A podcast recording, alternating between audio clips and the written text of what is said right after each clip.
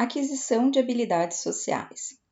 Para entender um pouco melhor esse processo de aquisição de habilidades sociais, eu vou dar um exemplo da vida cotidiana.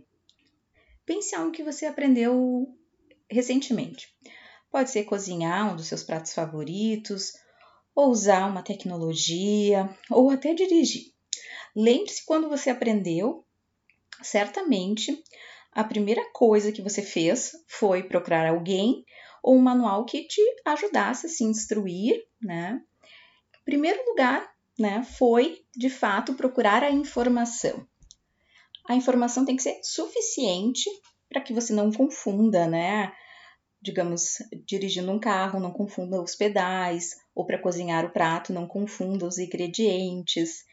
Então, essa procura por informação ela é fundamental e você decidiu observar um modelo especializado, alguém que sabia fazer corretamente o que você queria aprender. E provavelmente essa pessoa, até chegar ao nível que ela está, fez e repetiu várias vezes este comportamento. Ou seja, então a gente vai copiar essa habilidade social de um modelo que nós vamos seguir. E olhando para o nosso resultado do nosso comportamento, a gente pode introduzir correções a ele. A gente vai treinar e vai ver o que, que pode adaptar. Quando a gente fala que eu adquiro essa instrução, eu percebo isso e eu quero obter, eu estudo propriamente dito esse fenômeno né? E depois escolho um modelo a seguir e vou adaptando esse modelo ao meu próprio comportamento. Só que para mim saber se eu estou indo bem ou não, eu preciso do feedback. Então, em grupos de treinamento de habilidade social, isso ocorre, tipo em comum. E vão poder modelar, observar e dar o feedback necessário. Quando a gente não faz um treino de habilidades sociais em um grupo específico, estejamos nós fazendo em terapia ou de forma solitária, vendo a nossa necessidade de aprimorar e de melhorar essas habilidades, é importante que a gente eleja alguém da nossa confiança, alguém que sabemos que será sincero e que possa observar alguns dos nossos comportamentos a serem modificados. Então você pode eleger um amigo ou um familiar, alguém que você se sinta à vontade para perguntar e ter esse feedback. O que é importante disso? Porque quando a pessoa nota que você está melhorando o seu comportamento, ela vai fazer um reconhecimento. E é isso que chamamos de reforço. O reforço vai fazer com que você repita este comportamento que você aprendeu. Então, eu vou falar alguns passos que vocês precisam lembrar para quando a gente adquire habilidades sociais. Primeiro, a gente vai aprender a alcançar o que você quer, né? então a gente vai ter uma instrução daquele comportamento, a gente vai observar um modelo admirado, a gente vai ensaiar através da repetição a gente vai obter esse feedback fazendo correlações ao nosso próprio comportamento aprendido. E o quinto objetivo, né, das habilidades é generalizar, que eu possa aprender a ser capaz de executar tal comportamento em situações diferentes da inicial. Vamos a um exemplo. Digamos que eu preciso aprender a fazer amizades. Sou uma pessoa muito sozinha e sinto a necessidade de ter mais amigos. Então, primeiro eu vou verificar como é as relações dos, das pessoas mais próximas, vou aprender o que, que os amigos fazem, qual o conceito de amizade, e eu vou observar, então, né, o segundo passo, eu vou observar um modelo admirado. Então, tem uma pessoa, né, um vizinho meu que recebe muitos amigos, né, eu vou observar. E eu vou ensaiar, então, vou, nos primeiros passos, ver como se faz um convite para alguém vir na minha casa, ou uh, vou ligar para alguém para obter notícias, só para né, me colocar à disposição se a pessoa quer uh, conversar ou né, falar de algum filme, ou pedir indicações de livros. eu posso ensaiar com uma pessoa mais próxima né, a mim e fazer que eu estou treinando para melhorar os relacionamentos sociais. Quando eu ensaio isso, eu posso fazer sozinho também, não tem problema, mas o bom e o que intensifica o nosso aprendizado é ter alguém que nos observe e que nos dê o feedback. Então, quando eu faço isso para outra pessoa, explico como eu convidaria, ou até mesmo treino, e depois eu posso perguntar para a pessoa: ah, você se sentiu à vontade quando eu lhe convidei uh, para vir aqui ou para dar uma sugestão de livro ou vídeo para assistir? E a pessoa, se for próxima, vai poder dizer: ah, eu me senti, ou não, não me senti. E isso você já vai pontuando se você foi muito direto ou se você não, não explicou o porquê desse objetivo, não mostrou o benefício para a pessoa, né? não contextualizou ela do seu pedido. Então, né, o, o processo de aquisição de habilidade social é necessário tomar algumas etapas que eu vou mencionar. A gente vai ter essa instrução, né, que é o comportamento aprendido. Eu vou primeiro identificar qual é este comportamento, eu vou fazer a modelagem, que é pegar alguém especialista ou alguém que faça muito bem essa habilidade que eu quero adquirir para poder imitar e, e ter a, a, o aprendizado visual, né, para mim ver como é que faz. Eu vou testar o meu comportamento, isso é para gerar o aprendizado, e eu vou receber o feedback e o reforço. Este item é fundamental para que eu consiga aprender habilidades sociais. E o último item, muito importante, que é eu vou estender este aprendizado para todas as áreas sociais. Então, o que é importante lembrar? Primeiro, as instruções, né, que é a identificação do comportamento que eu quero, contextualizar para mim, porque isso é importante. Eu vou Segundo, eleger um modelo. E para esse item a gente tem que ter um cuidado para eleger um modelo acessível. Então eu não vou escolher alguém que está muito longe do meu alcance ou uma pessoa que é extremamente experiente, porque vou, vou ficar frustrada se eu me comparar com alguém que tem 40 anos de experiência em determinada situação. Digamos que eu quero aprender a apresentar em público ou fazer um, uma live ou um vídeo no YouTube e eu vou ver modelos para que eu aprenda a fazer de uma maneira semelhante. Só que se eu pego uma pessoa profissional nisso, muito experiente, o meu comparativo pode ser muito desleal. Bom, terceiro passo, que é testar este comportamento. Então eu vou testar. Posso testar de várias formas. Testar na imaginação, testar fabricando um vídeo ou testar na frente do espelho. E o quarto passo é quando eu testo isso e alguém percebe, eu peço o feedback. E provavelmente eu receba o reforço. E o reforço pode ser visual, a pessoa só fazer um sim com a cabeça, um sorriso, ou um reforço por elogio, reconhecimento da outra pessoa. E também vale lembrar que a gente vai ter o nosso próprio reconhecimento, que vai ter que ser um reconhecimento por partes adquiridas da habilidade, mesmo que pequenas partes, a gente vai ver sempre como um avanço. E o quinto passo é essa generalização, que é o conseguir colocar este meu comportamento em todas as áreas que eu circulo socialmente. Então, digamos que eu aprendi algumas estratégias de apresentar um, um vídeo e eu vou tentar fazer isso fora do contexto do vídeo. Vou tentar ser objetiva, clara, cuidar meus movimentos, cuidar a entonação de voz em outros contextos, para que eu consiga generalizar e ter esse aprendizado de forma mais solidificada.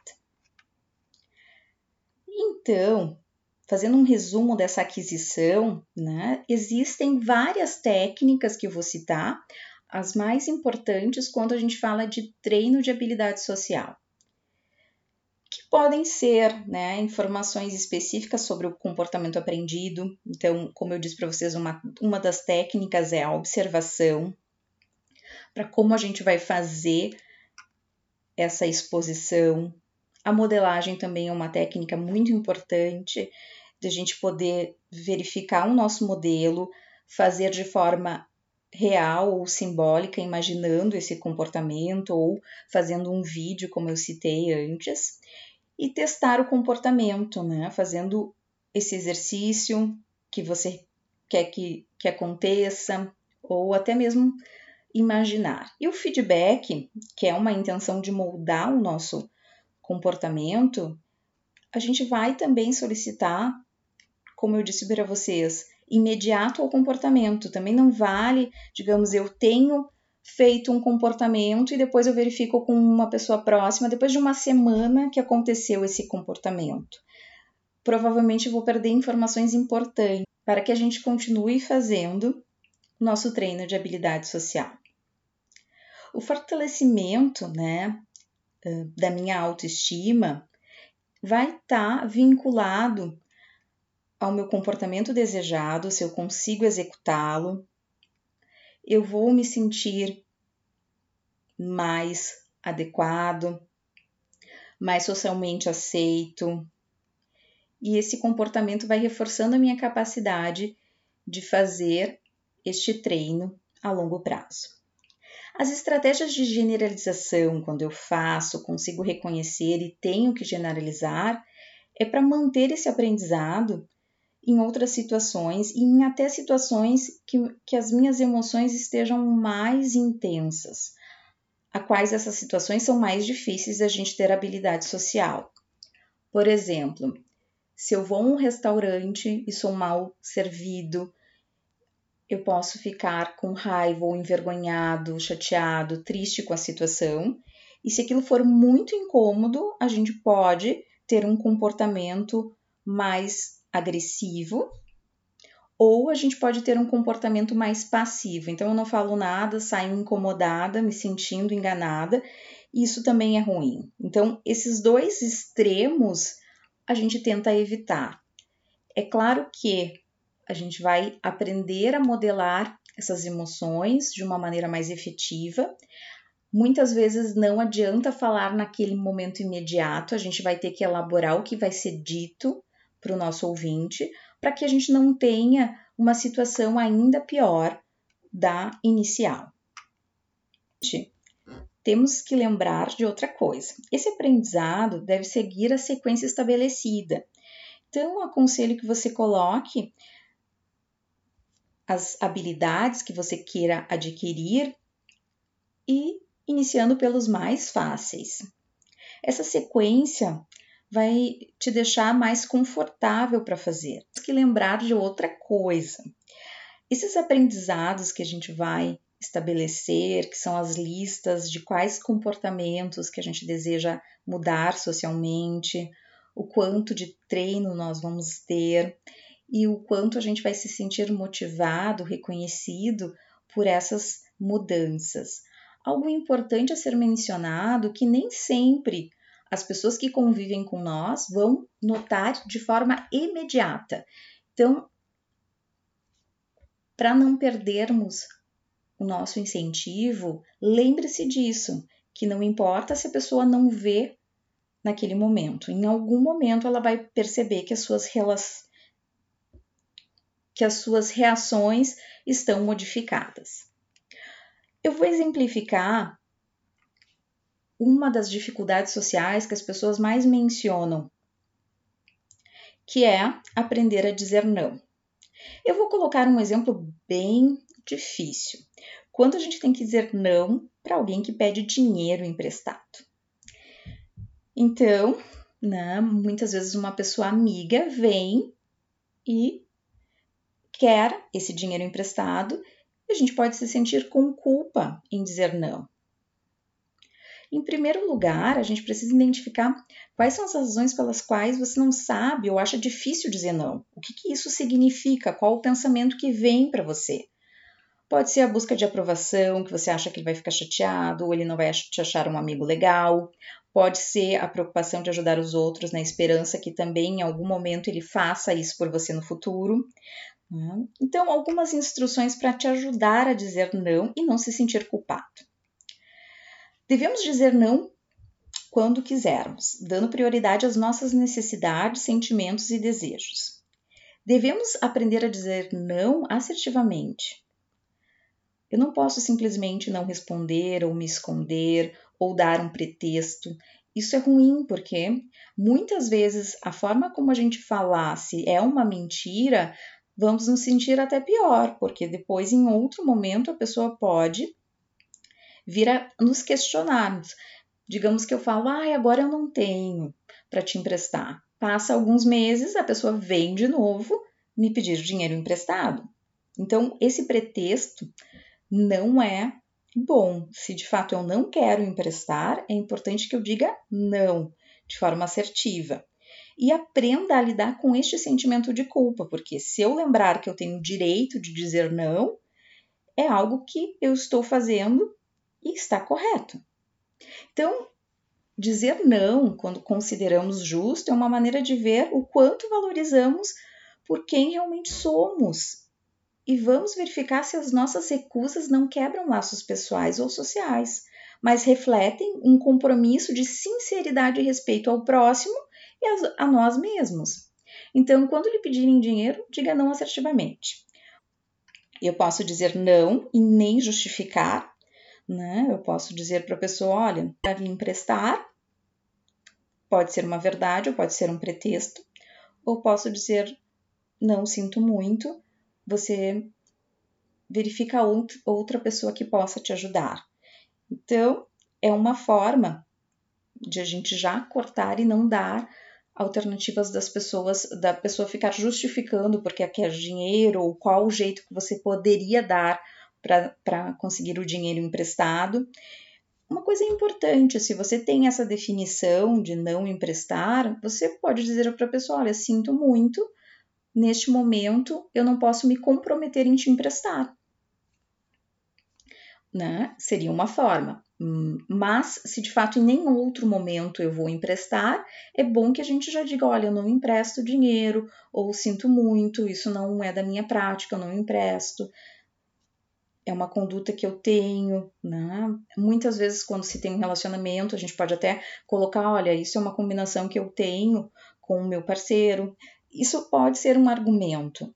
É interessante a gente pensar que culturalmente as estratégias mudam. Se a gente for olhar para um, uma outra cultura, por exemplo, o país do Canadá, as pessoas não ficam justificando se não querem fazer algo para outra pessoa. Digamos que eu sou convidada a ir na casa da outra pessoa e eu posso dizer simplesmente não, obrigada.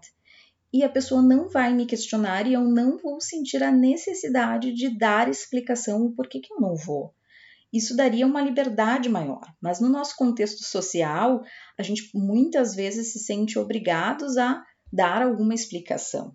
E com certeza isso nos traz desconfortos. Mas é importante a gente lembrar que assim como a gente dá o direito da pessoa também dizer não, a gente vai ter esse direito de dizer não também. Bom, um conselho, se é muito uh, difícil dizer não, né? Em até situações de baixo risco, você vai treinando, porque isso vai te deixando mais confortável.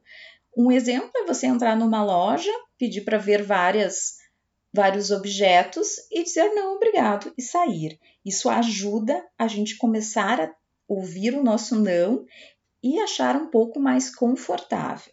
Então comece por situações menores que não exijam tanto de você, que não cause tanto desconforto, que não ative tanto sentimento, para que você se sinta mais confortável.